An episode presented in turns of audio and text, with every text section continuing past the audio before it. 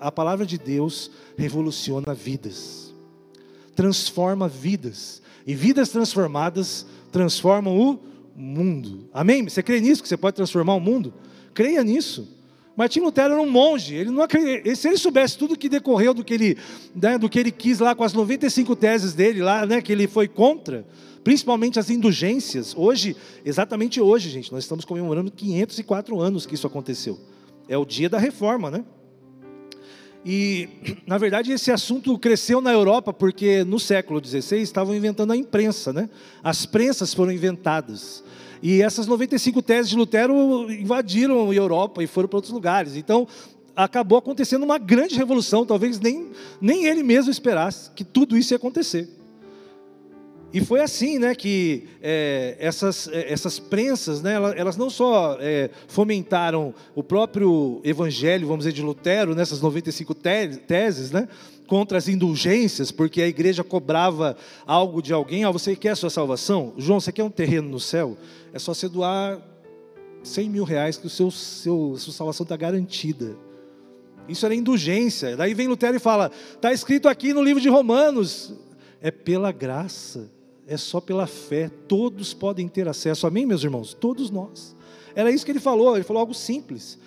E se você for olhar a graça como uma moeda, e as moedas eram artesanais, e a prensa também facilitou a produção de mais moedas, e as moedas antigamente elas elas eram formadas né, no metal, né, às vezes metal de valor, cobre, ouro, prata.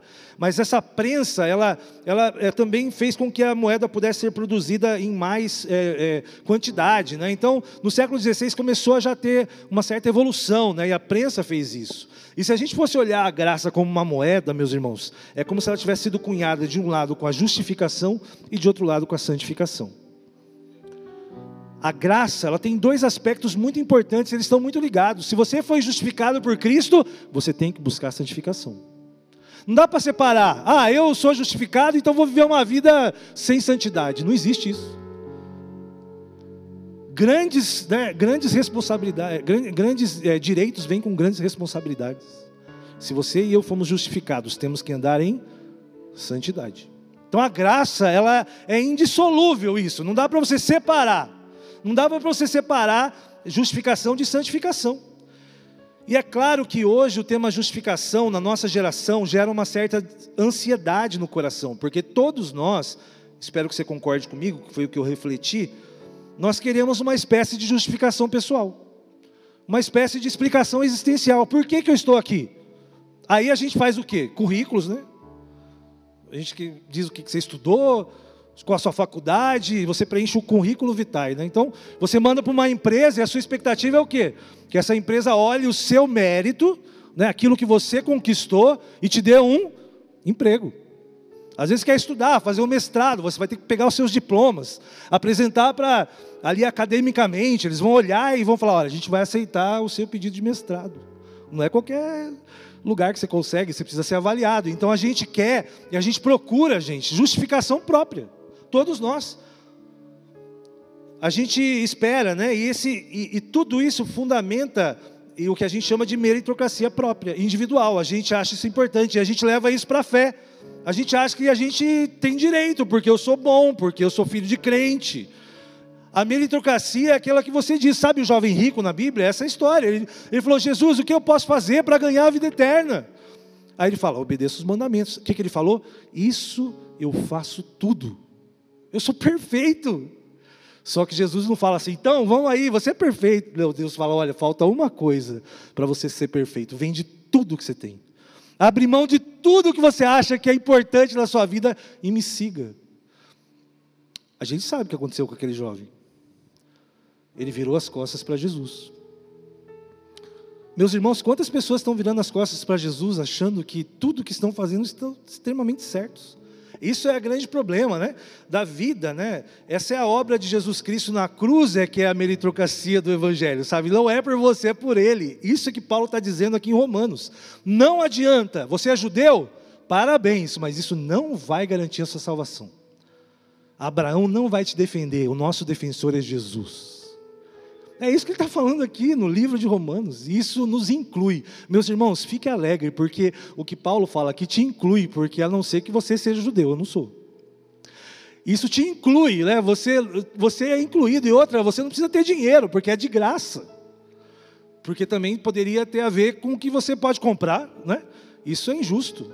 Você sabia que as crianças do nosso país estão, vão sofrer uma grande injustiça educacional? Nesse tempo de pandemia, muitas crianças, 85%, gente, do ensino brasileiro é em escolas municipais e estaduais. E muitas dessas crianças não tiveram acesso à educação virtual. E elas estão com problemas. Pastorear, a gente não está no Ministério Infantil, a gente não vê crianças aqui com 10, 9, 9 10 anos não sabem escrever. Injustiça, meus irmãos. Nós vivemos uma injustiça. Milhares de famílias têm um celular para todo mundo acessar a internet. Só 15% tem direito a uma educação particular. E mesmo assim, um monte de gente teve que sair. Porque momentos, estamos vivendo momentos difíceis. Está criando aí. Se já havia desigualdade, agora tem um abismo entre as pessoas, sabe? Uma criança nessas famílias e essas crianças mais privilegiadas. Como que vai ser no vestibular? Muito injusto. Nós vivemos, e é por isso que nesse meio da injustiça que nós vivemos, é muito bom entender que a justiça de Deus é para todos. A justiça de Deus não faz distinção de pessoas, nem de classes sociais. Se Jesus voltar hoje, vai o rico e vai o pobre, vai o branco e vai o negro. Essa é uma verdade que a gente precisa falar, e esse evangelho é que vai atrair as pessoas para Jesus, meus irmãos. Se você não falar dessa justiça de Deus, a gente não vai trazer as pessoas para o caminho certo, porque as pessoas estão indo para o caminho da morte, achando que estão totalmente certas, e elas estão totalmente justificadas perante as pessoas. Você já assistiu o filme da Carruagem de Fogo? É coisa de velho, 1981. É um filme meio cristão, ele fala de dois atletas que estão treinando para as Olimpíadas de 1924. Né? O enredo mostra dois corredores. Se você quiser assistir, dá tempo, é legal. E é verídico. Então tem um cara que é o corredor crente e o não crente, né? E é judeu não crente ainda, para piorar, assim. Pra, é bem romanos essa, esse filme. Né? O, tem um corredor judeu. E o corredor judeu, ele, ele, ele está preocupado porque estão às vésperas da Segunda Guerra Mundial. E os judeus começaram a ser perseguidos. E, eles, e os judeus foram considerados pelos alemães e pelas pessoas como uma raça inferior. Então esse atleta, ele treina para mostrar que os judeus não são inferiores. E ele diz o seguinte aqui, olha a frase dele: Quando eu corro, eu tenho 10 segundos para justificar a minha existência. Ele fala isso. Sabe aquela hora do, né, do, dos, 10, dos 10 segundos, assim, tipo o, o, o bold lá, né?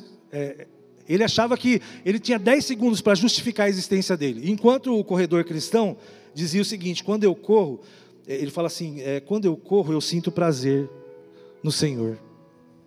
Ele não corria para mostrar nada, ele sabia que tudo que vem né, é, de Deus e a sua capacidade pessoal, até o fato de você correr bem, vem do Senhor. Que maravilha ter esse pensamento, né? Mas o nosso pensamento é esse: nós queremos é, ter uma justiça, é, justificar, uma justificativa de existirmos. Todos nós, e por isso que é, uma das frases de Lutero foi a seguinte, né? Lutero falou, simul justus et peccator. Ele fala, o crente justificado pela graça é simultaneamente justo e pecador. Você não separa as coisas, sabe? Você é, é você é, é, é justificado, agora você é santo. Não é assim. A justificação vem da obra de Cristo e de Deus. E a santificação é um processo realizado pelo Espírito Santo. Não é maravilhoso? Por isso que a gente leu aqui no versículo 5, né? O versículo 5 é, do texto de hoje fala isso fala aqui, ora, a esperança não confunde, porque o amor de Deus é derramado em nosso coração pelo Espírito Santo. Sabia que a santificação, que é o nosso caminho para alcançar né, a, o caráter de Cristo, não depende de você nem de mim também? Quem, quem cria a vontade de você buscar santidade é o Espírito Santo de Deus. Não fique assim, mas eu nunca vou conseguir. Não, não é você. Peça para o Espírito Santo, sabe, te dar força na sua caminhada de santidade. Me ensina, Espírito Santo, porque está difícil. Isso aqui eu não consigo. Sabe, isso daqui não dá. E, e a, enquanto a justificação é um ato de Deus, a justificação, meus irmãos, é um ato é, total de Deus sobre a vida do ser humano. Total. Sabe, é para essa vida. Você não precisa. E, e você não vai perder isso, porque a salvação que você, se você aceita Jesus, você não perde. O seu nome está no livro da vida. A, santifica, a, a justificação é isso, é um ato perfeito de Deus, que Ele faz, e que na verdade Ele é, te faz é, herdeiro de Deus e filho e filha de Deus aqui já na terra. A, a justificação é para hoje. Agora, a santificação que faz parte disso é um caminhar que o Espírito Santo vai fazendo até o dia da sua morte ou de Jesus voltar. Por isso não dá para separar justificação de santificação. É assim que o pessoal da Westminster, né, lá também no século já 17, ele fez ali na abadia de Westminster. Você já assistiu alguma um casamento da família real? Você já assistiu alguma coroação, né, da, ali é feito na abadia de Westminster, lá na Inglaterra. Casamentos de pessoas importantes, funerais de pessoas importantes. E um dia o parlamento inglês convoca, né, e faz a Constituição, né, a, faz o Catecismo de Westminster, breve catecismo e o catecismo maior. E, e, eles definem isso, eles falam sobre isso. Ele fala que Deus, na justificação, ele imputa a justiça de Cristo, está lá na pergunta 77. Na santificação, o seu Espírito Santo infunde a graça e o poder. Na primeira, o pecado é perdoado. Na outra, o pecado é subjugado. Sabe, a santificação é você lutar e vencer o pecado. É isso que a gente está sendo desafiado por Paulo. Meus irmãos, com o Espírito Santo, nós podemos vencer o pecado, amém? A gente pode vencer, é, é nesse processo, e a gente tem o Espírito Santo com a gente. Por isso que Paulo dá aqui em Romanos, entra nesse, nesse assunto. Ele fala: Você tem o Espírito Santo de Deus, você é morada do Espírito Santo de Deus. É assim que a gente vai conseguir caminhar. A esperança não confunde, porque o amor de Deus é derramado em nosso coração pelo Espírito Santo. Você não vai ficar confuso. O Espírito Santo vai ser o seu guia, o seu paracleto, ele vai andar do seu lado. Como é bom andar com o Espírito Santo. E ele aqui, a gente vai ver mais para frente aqui, ele intercede por nós com gemidos inexprimíveis. Até a nossa oração ele corrige. Ele vai direto. Sabe por quê? Porque ele é simplesmente o Espírito do próprio Deus. Quem conhece mais a Deus que o seu Espírito? E ele te conhece, ele te formou. E esse Espírito Santo é que vai fazer de mim e de você pessoas que têm vitória nessa área, né? E esse poder é otorgado a nós, Atos 1:8. Mas receberei poder ao descer sobre vós o Espírito Santo. E sereis minhas testemunhas tanto em Jerusalém como em toda a Judéia e Samaria até os confins do mundo. Esse poder está em você. Não tinha uma música antiga assim? O Espírito Santo se move em você, você tem valor. Meus irmãos, você tem valor. Eu e você. Porque o Espírito Santo foi outorgado, ele foi concedido a você, é seu direito. Não abra mão do Espírito Santo, não entristeça o Espírito Santo, que é o que a gente faz quando a gente ignora o Espírito Santo. Não entristeça o Espírito Santo, meus irmãos. A santificação é o Espírito Santo, como, sabe, Sabe aquela infusão de chá que vem um, vem um saquinho assim para transformar aquela água? O Espírito Santo é, sabe, essa infusão de Deus na sua vida, você é transformado. Você não é mais, você não tem mais a mesma estrutura. Você está recebendo a infusão do Espírito Santo. É maravilhoso isso, né? Eu quero ser esse chá do Espírito Santo. É o que eu quero ser, sabe? Deus, pode colocar aí, né? Às vezes o chá tem uns chás de boldo, né? Às vezes é meio amargo, é verdade, porque às vezes o Espírito Santo ele, ele é meio amargo, né? Algumas coisas que a gente tem que fazer, mas ele está querendo entrar nas profundezas do seu coração, porque aonde está, onde está o seu tesouro, ali está o seu coração. É o que ele quer fazer. Ele quer, sabe, é, se infundir. E assim nós vencemos o pecado. É assim, com esse poder. Não é as minhas forças, não é por mérito meu e graças a Deus por isso, porque eu sou pecador enquanto eu sou justificado, né? Eu também, enquanto eu tenho a justiça de Deus, eu também tenho pecado. É isso que a gente aprende em Romanos. Eu não consegui sair do capítulo 5 por isso. Porque o capítulo 5 foi a hora que Paulo fala: o Espírito Santo está nessa batalha. Amém, meus irmãos? O Espírito Santo está nessa batalha com você. O Espírito Santo ele quer usar a sua vida nesses dias. 1 Coríntios, estou é, indo para o final. 1 Coríntios 1, de 26 a 31, diz o seguinte: Irmãos, reparai, pois, na vossa vocação, ou seja, no seu chamado, visto que não foram chamados muitos sábios. Não é só gente inteligente que é chamada, não foram chamados muitos sábios segundo a carne, nem muitos poderosos, nem muitos nobres de nascimento. A gente sabia que o Império Romano ele tinha mais de um milhão de pessoas em Roma e a maioria era escrava. E, e o Evangelho veio pelos escravos. Os escravos né, é, transformaram ali a cidade de Roma, até Roma assumiu o cristianismo. Né? Quem venceu o Império Romano foi o cristianismo. Então não tem muitos nobres de nascimento, pelo contrário, Deus escolheu o que? As coisas loucas do mundo para envergonhar os sábios. Ele, ele escolheu as coisas fracas do mundo para envergonhar os fortes. Está recebendo isso, gente? Olha o que está dizendo aqui. Deus escolheu as coisas humildes do mundo e as desprezadas, e aquelas que não são, para reduzir a nada as que são. Que maravilha, 29. A fim de que ninguém se vanglorie na presença de Deus. Não adianta. Não é por você. Se alguém se vangloriar nisso, está tá, tá indo contra a palavra. Mas vós sois dele. Você toma aposta disso, que você é de Deus?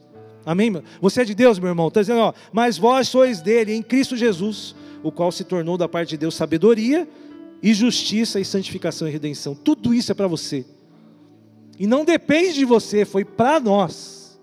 Tudo isso daqui, meus irmãos, olha só: sabedoria, justiça, santificação e redenção, tudo isso é em Cristo, para que, como está escrito, aquele que se glorie, glorie-se no Senhor. Por isso, uma frase, eclésia reformada et sempre reformanda este, quer dizer, a igreja reformada sempre está se reformando, está se referindo aí, que foi, foi falado por um teólogo famoso aí, você e eu somos igreja sempre em reformas.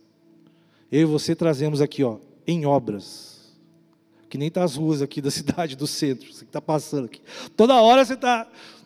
Uma hora abre, agora a Rui Barbosa está funcionando. Então, beleza, dá para você ir, né? Mas até ontem não estava, então está muito difícil, né? É, é, em reformas. Agora o quê? A 14 agora está fechado. É assim, a gente está vivendo, e a reforma causa isso, esse tipo de dificuldade. Né? De repente você se depara, você tem que ir para um outro caminho. Não abra mão de constantemente estar sendo reformado. Amém, meu irmão? Não abra mão de deixar o Espírito Santo colocar essa plaquinha em você, em obras. Vai ter momentos que você tem que mudar de direção mesmo. Nós não sabemos tudo. Nós somos as, as coisas simples deste mundo. Que seja assim, que o nosso maior desafio é ser realmente é, essa igreja, sabe? Se Paulo escrevesse aos crentes campograndenses, né? Epístola aos campograndenses. O que Paulo escreveria para nós? Aos crentes em Campo Grande. Já imaginou isso? Ele escreveu aqui para os romanos, né? E se fosse para nós, o que, que ele falaria? Você já pensou? Será que nós estamos sendo a igreja que vai ser, né, é, ali elogiada ou a gente vai ser aquela igreja que precisa mudar, né? Provavelmente, se formos sinceros, a gente precisa de mudança e ser reformado sempre. Amém? Fique de pé. Você que acredita que está em reformas, você que acredita que está em obras, fique de pé. Vamos pedir para que Deus tenha total liberdade, sabe? Porque o projeto da sua vida já foi feito por Deus desde a fundação do mundo. Amém, meu irmão? Seu projeto já está feito e o meu, nós já estamos assentados com Cristo nos lugares celestiais. Esse é o projeto. Isso já foi feito, justificação já foi feita. Nosso desafio é santificação. Deu para você entender isso? Essa caminhada? É a segunda-feira, esse é o nosso desafio. Essa caminhada. Senhor, nós estamos aqui como quem está em obras na nossa vida. E nós te agradecemos, Espírito Santo, porque é o Senhor que é o construtor, o Senhor é engenheiro, o Senhor é o arquiteto.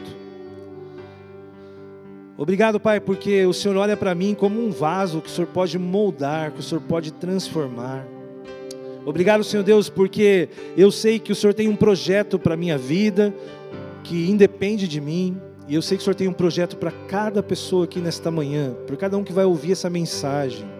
O Senhor tem um projeto, Pai, o Senhor tem uma reforma a ser feita, mas para que a gente possa continuar a nossa caminhada em direção ao caráter de Cristo, em direção àquele que é o nosso modelo, em direção àquele que é a porta, que é o caminho. Oh Deus, nós te agradecemos. Tu és, Senhor Jesus, o motivo de estarmos aqui nesta manhã. Nos ajuda, Pai. Obrigado, porque tudo o Senhor já fez naquela cruz. Nós precisamos, nós não precisamos fazer mais nada, Pai. Muito obrigado pela tua graça. E obrigado, Pai, porque o Espírito Santo está sempre conosco. É esse mesmo Espírito Santo que nós pedimos que venha aqui estar conosco, Pai, nesta semana, nos abençoando, nos direcionando, nos consolando, intercedendo por nós. Espírito Santo, o Senhor tem liberdade em nossas vidas, Pai, para cuidar de nós. Obrigado, Pai. Nos faz mais santos porque o Senhor é santo. Obrigado, Espírito Santo. Trabalha Nós queremos ter esse coração, Senhor Deus, é, contrito para o Senhor trabalhar, Senhor Deus, em nome de Jesus. Levante suas mãos, receba a bênção do Senhor, que o amor de Deus o Pai esteja sendo derramado sobre a sua vida, meu irmão, minha irmã. Que a graça desse Evangelho de Cristo que estamos falando aqui, que te justificou, essa graça seja derramada no seu coração, na sua família, e que as ternas e doces consolações estejam sobre você, até o dia em que Jesus Cristo voltará.